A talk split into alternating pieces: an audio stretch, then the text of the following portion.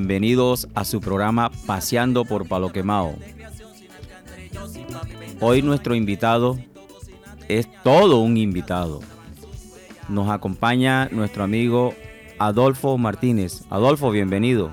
Gracias Mike por esta invitación. Este, esperamos que esto fluya, la información y, y podamos eh, decir las cosas bien amenas para los, para los participantes, los oyentes.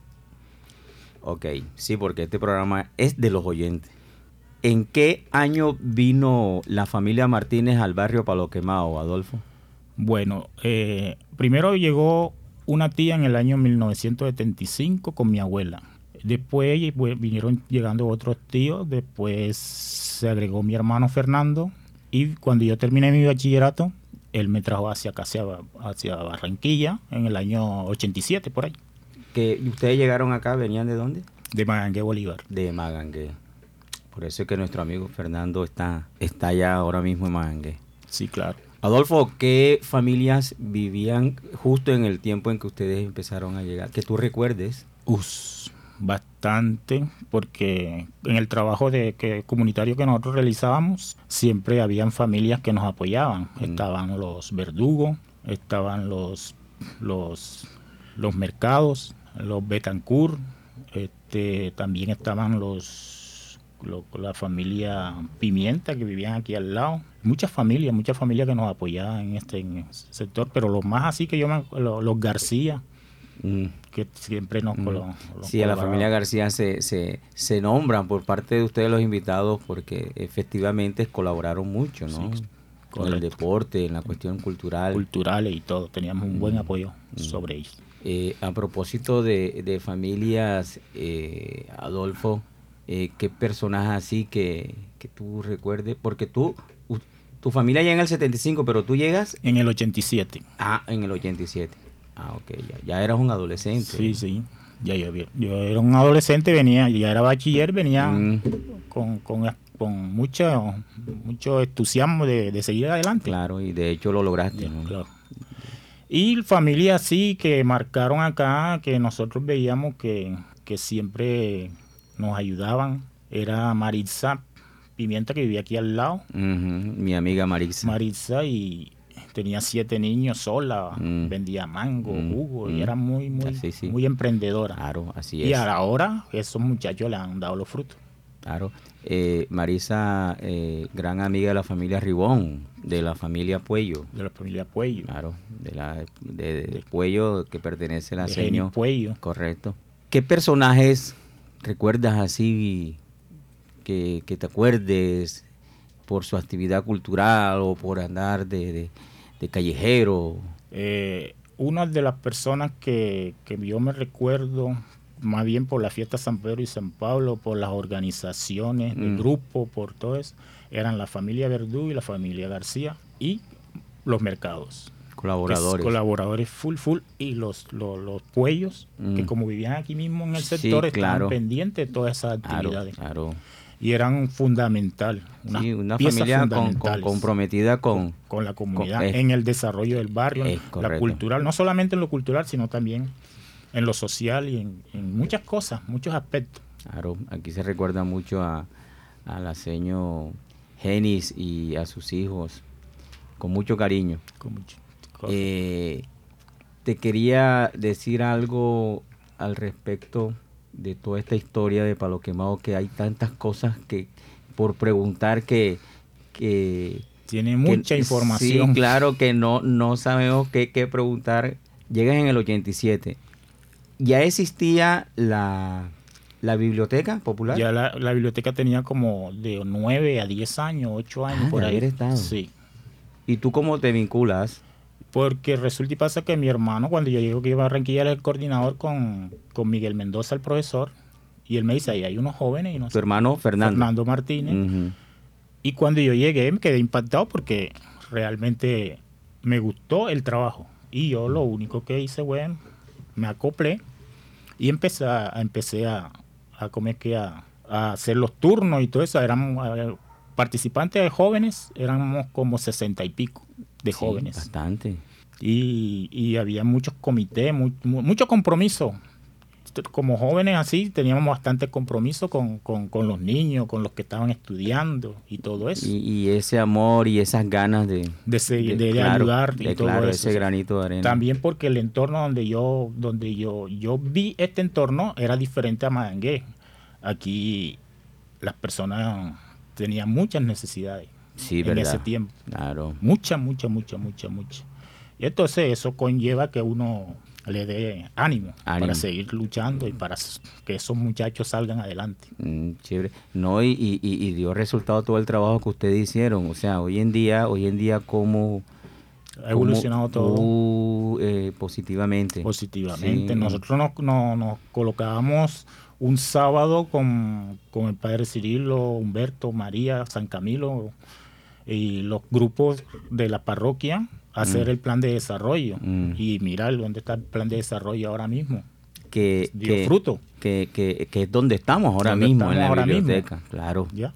Y eso fue bastante. Venía gente de todas partes, líderes de todas Es partes. uno de esos casos donde los sueños se hacen realidad, ¿no? Sí, Afortunadamente este se hizo realidad. afortunadamente. Y que nosotros sabíamos que había una junta de acción comunal, pero parece que acá había más, más compromiso, como Sí, que, sí, ya, sí. más compromiso con el es, barrio, Así es, en ese sentido. ya. Y que cada persona que se in- te integraba al grupo sentía el amor propio por seguir y seguir y seguir Claro.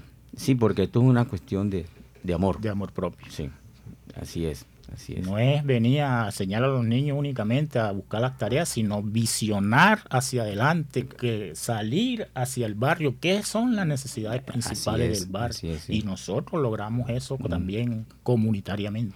Claro, este, eh, yo llegué en el 75, ya en el 79 yo venía mucho acá al barrio La Paz, ya era La Paz, y yo en las noches, casi todas las noches, venía a la biblioteca a leer, que fue cuando hice amistad con, con Miguel Mendoza, con Alirio Prada, eh, eh, con Cristian Gari, con Fernando, tu hermano.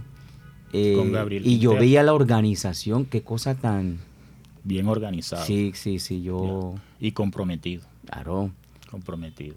Cada grupo que pertenecía a la, a la a la- a la- parroquia estaba comprometido en lo que estaba, en la salud, Mm. en el deporte, en la cultura, en el desarrollo en sí Mm. del barrio. Mm, Qué bien, qué bien. Y eso motiva que uno siga adelante y que uno le meta empuje y, No, y, gana el- y sabes que es bueno que eh, los jóvenes que nos están escuchando ahora mismo escuchen estas historias porque sí se puede, sí se puede. Claro. Correcto. sí se puede. El barrio del, del cambió un 90, vamos a decirlo así, un 90% de lo que era. Sí, claro. Bastante, bastante, Sí, sí, bastante. sí, sí. Es que ya en toda Barranquilla saben dónde queda el barrio La Paz. Correcto. Antes, cuando todo esto era para lo quemado, pues no, no. Le daba, le daba miedo entrar. Era desconocido. Sí. Claro. Adolfo, el programa tiene una sesión de anécdotas. eh, no sé cuál de las tantas, me imagino, querrás compartir acá con nosotros. Bueno, una anécdota que es parte de lo que la actividad que nosotros en- nosotros realizábamos una actividad deportiva y cultural, casi una vez al mes. Y eso se llenaba. El parquecito de ahí abajo, que lo cuidaba el señor Carmelo, eso se llenaba. Y la anécdota era que aquí había bandas, y Mm. bandas bastante tesas, Mm. terrible, que uno, que uno le, le tenía miedo. Claro. Y nosotros veíamos, y ya llegaron estos manes y ya le puede ser que no nos vayan a, a- a dañar el Mm, evento. No, nos ayudaban a organizar, Fíjate tú. nos ayudaban. Fíjate tú. Es como que el lado bueno aún que ellos tenían, ¿no? Sí, nos, nos ayudaban a organizar. Decía, este, Fernando, ¿en qué te ayudamos? Mira, aquí no va a suceder nada, tranquilo, nosotros te vamos a ayudar aquí. Y, no, bien, y le dábamos bien. vía libre. Bueno, Claro. bueno, aquí hay que organizar esto, aquí, Mm. la entrada, la salida. Sí, muchos muchos jóvenes de aquellas épocas pues lograron eh, eh, del camino erróneo a, al positivo. positivo. Otros desafortunadamente Otros, no. no. Ya no existen tampoco. Eh, de hecho, por eso, por ese mal camino. Sí, es chévere lo que nos estás diciendo tú porque eh, casi siempre, siempre es el sabotear, el, y entonces dañan todo. Inclusive cuando nosotros teníamos una actividad para la biblioteca, para recoger fondos, para comprar libros, para comprar cosas, una, una miniteca, una no sé qué. Ellos nos organizaban, nos, ayudaban en la puerta para que no hubiera problemas, no hubiera cosas así ni nada. Mm. Al contrario, no, no, nos sentíamos ahí bien en ese sentido y, eso se realizaba positivamente. Ah, Qué bien. Y, eh, y en ese momento era zona roja el barrio, Mm, porque aquí no entraba un policía, aquí entraban de a 10, de a 20, porque era, era zona roja. era zona roja, bueno. Este, Y con todo eso nosotros realizábamos esa labor de cultural, deportiva, desarrollábamos Sí, esa contra labor. viento y marea. Contra viento Por y eso marea. digo, este, chévere que, que esto es un ejemplo de que los sueños se hacen realidad. En, en la, en la, acabas de nombrar un personaje, Carmelo, todo un personaje que, que era celador aquí del parquecito. El ¿no? parquecito, El parquecito llegó a tener nombre, no, Parque La Paz. Parque La Paz, Ajá. Parquecito La Paz. Muy- Él era encargado de, de él le dieron ese la casita para que él dur- durmiera ahí, a la vez se lava y estaba pendiente de prestar los marcos, Mm. de los voleibol, de toda actividad cultural teníamos que decirle a él que se va a hacer realizar esa actividad y era un señor que, que realmente eh, le gustaba, le Sí, gustaba se le recuerda al señor Carmelo, se le recuerda y se le quiere mucho. Tuvo una buena eh, actividad ahí en el parque. Muy querido, Sí, muy querido. muy querido. Eh, eh, gracias por traerlo a, a, a nuestras memorias porque esto fue todo un personaje. Hay un tema, Adolfo, que a ti te recuerde algo o alguien o a qué lugar que de aquella época de tu adolescencia. Bueno, precisamente cuando yo llego de, Magangué acá a Barranquilla, yo lo primero que visiono es biblioteca, parque, porque todos los jóvenes se re- reunían en el parque. Y el señor Carmelo colocaba una, una canción, Eh, ¿Cómo se llama? El baile de los que sobran. el baile de lo que sobra. de los Entonces, prisioneros. De los eh, es de los prisio- prisioneros. prisioneros. Eh, Entonces, eh, él, siempre cuando yo llegaba era la música que él tenía y los pelados cantaban esa música como, Estaba de moda. como un coro. sí, estaba de moda. Y, y- eso siempre era los, los sábados, todos los días, todos los días, todos los días, todos los días, y era el, era el, el- Sí, era el- el tema eh, principal. Claro, hoy en día es un clásico de aquel llamado rock en español, ¿no? Sí, correcto. Entonces, Cuando yo oigo esa música, yo me voy atrás y vivo son los momentos, momentos mejores, ¿no? Ari, sí, es que positivos. esa es la magia de la música. Bueno, a continuación vamos a escuchar un clásico del rock en español de los prisioneros, eh, El baile de los que sobran. Mis amigos se quedaron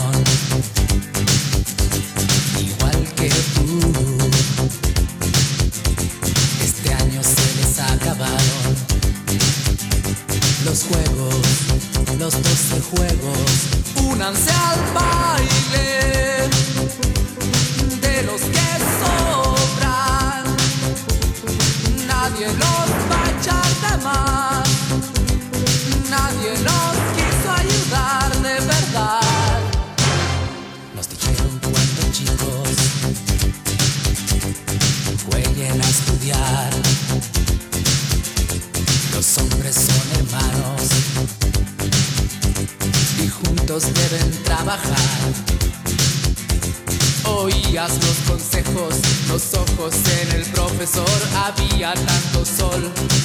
sobre las cabezas.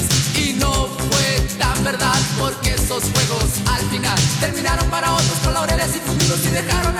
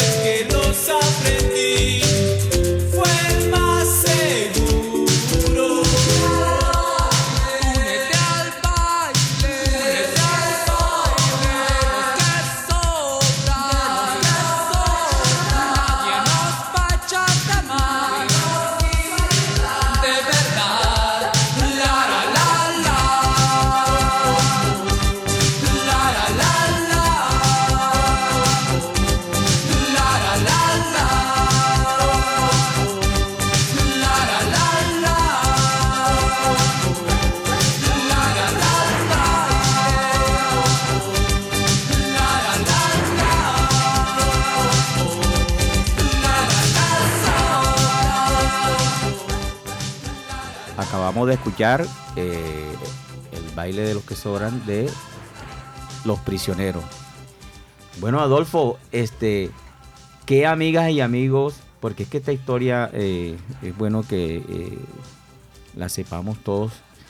¿Qué, otros jóvenes recuerdas tú cuando tú estuviste en la actividad cultural en la biblioteca? Uf, éramos bastante. Bueno, más así que, que siempre estaba Osvaldo Urbano, Gabriel Fragoso, estaba Fernando Martínez, Miguel Mendoza, Miguel Manotas, Miguel Manotas, este, los, los verdugos, casi, sí, los verdugos.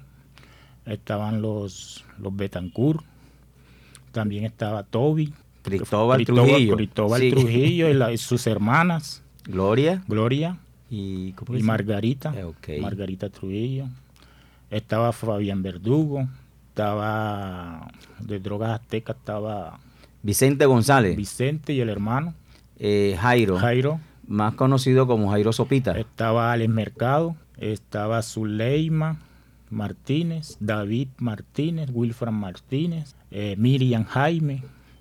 Un saludo Ya. para Miriam Jaime, nuestra gran Éramos amiga. Es- una, una de las oyentes eh, siempre escuchando el programa. Eh, tantas personas que pasaron, los profesores del comunal mixto, Mm. eh, los pro- el, eh, el profesor José Piña, que también no hacía parte, pero siempre, siempre estaba, siempre estaba atento en las actividades que nosotros hacíamos, Ah. muy colaborador.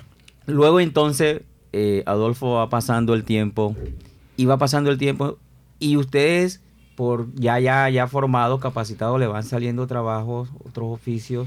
Sí, cada uno, este, como nosotros no nos pagaban, sino era comunitariamente y ah, por el amor propio que teníamos por la biblioteca, Ajá. por las actividades, este, nos fueron saliendo trabajos y la mayoría de los líderes eh, empezaron a, a- a- a tener esos trabajos y, y le dedicaban poquito tiempo a la, a la Y biblioteca ya. fue llegando. Fue llegando los jóvenes, entonces ahí ya quedaría, primero quedé yo, ¿Mm? pero a mí me salió trabajo ¿Mm?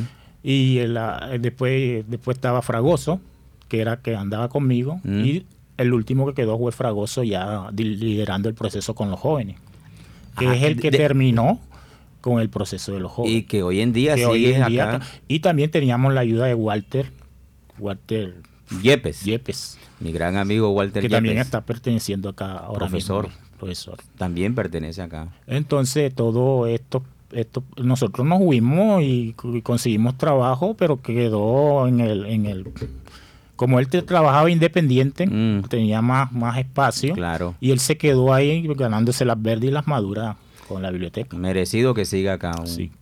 Eh, a los oyentes le explicamos que cuando nos referimos a Fragoso, eh, es más conocido en el barrio de Palo Quemado como Timbalí. El timbalí. Sí, eh, eh, bailador. De hecho, hoy en día es profesor de baile.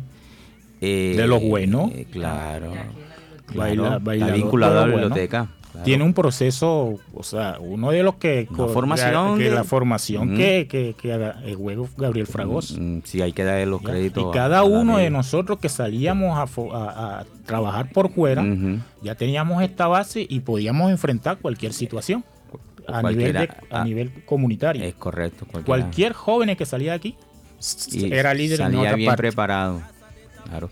Yo recuerdo mucho a, a, a Timbalí cuando en mi adolescencia venía a ver la, la fiesta de San Pedro San Pablo en las tarimas. Sí. Que me entra una nostalgia cuando yo me acuerdo de ellos. Ojalá eso vuelva. Eso era un, eso- eso, eran de no, no- la gente disfrutaba los cuatro días, pero nosotros teníamos seis meses Mm. organizando.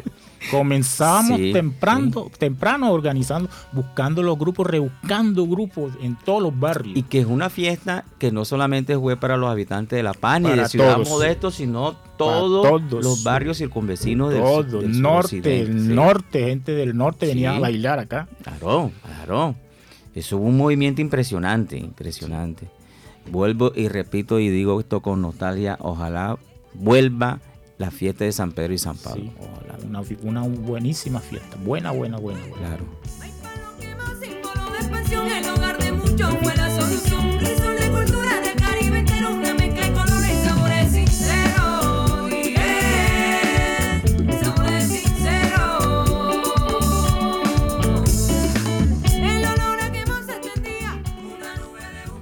Bueno, Adolfo, este, muy agradecido por haber aceptado esta invitación y en nombre tuyo y el mío propio agradecerle a nuestra amiga Esmeralda Mesa, que fue quien nos contactó, Sí, correcto. Eh, gracias, Gracias a Esmeralda, ella. claro. Gracias a ti, May, por esta oportunidad y, y hay que contar más y más, pero bueno, el Claro, tiempo es, es que- es es- corto, pero Eh, eh, claro, pero sustancioso. No, pero es que el programa va a tener un ciclo en que en, en su orden los, pro- los que hemos invitado va a venir un ciclo en que otra vez vuelven. en su orden porque es que hay muchas cosas que contar. Tú tienes muchas cosas que contar. Bueno, amigas, amigos, espero que eh, haya sido de su agrado hoy el programa con nuestro amigo Adolfo Martínez. Se despide de ustedes eh, en los controles nuestra amiga Laura Senior y su amigo Miguel Reales. Gracias. Gracias, gracias.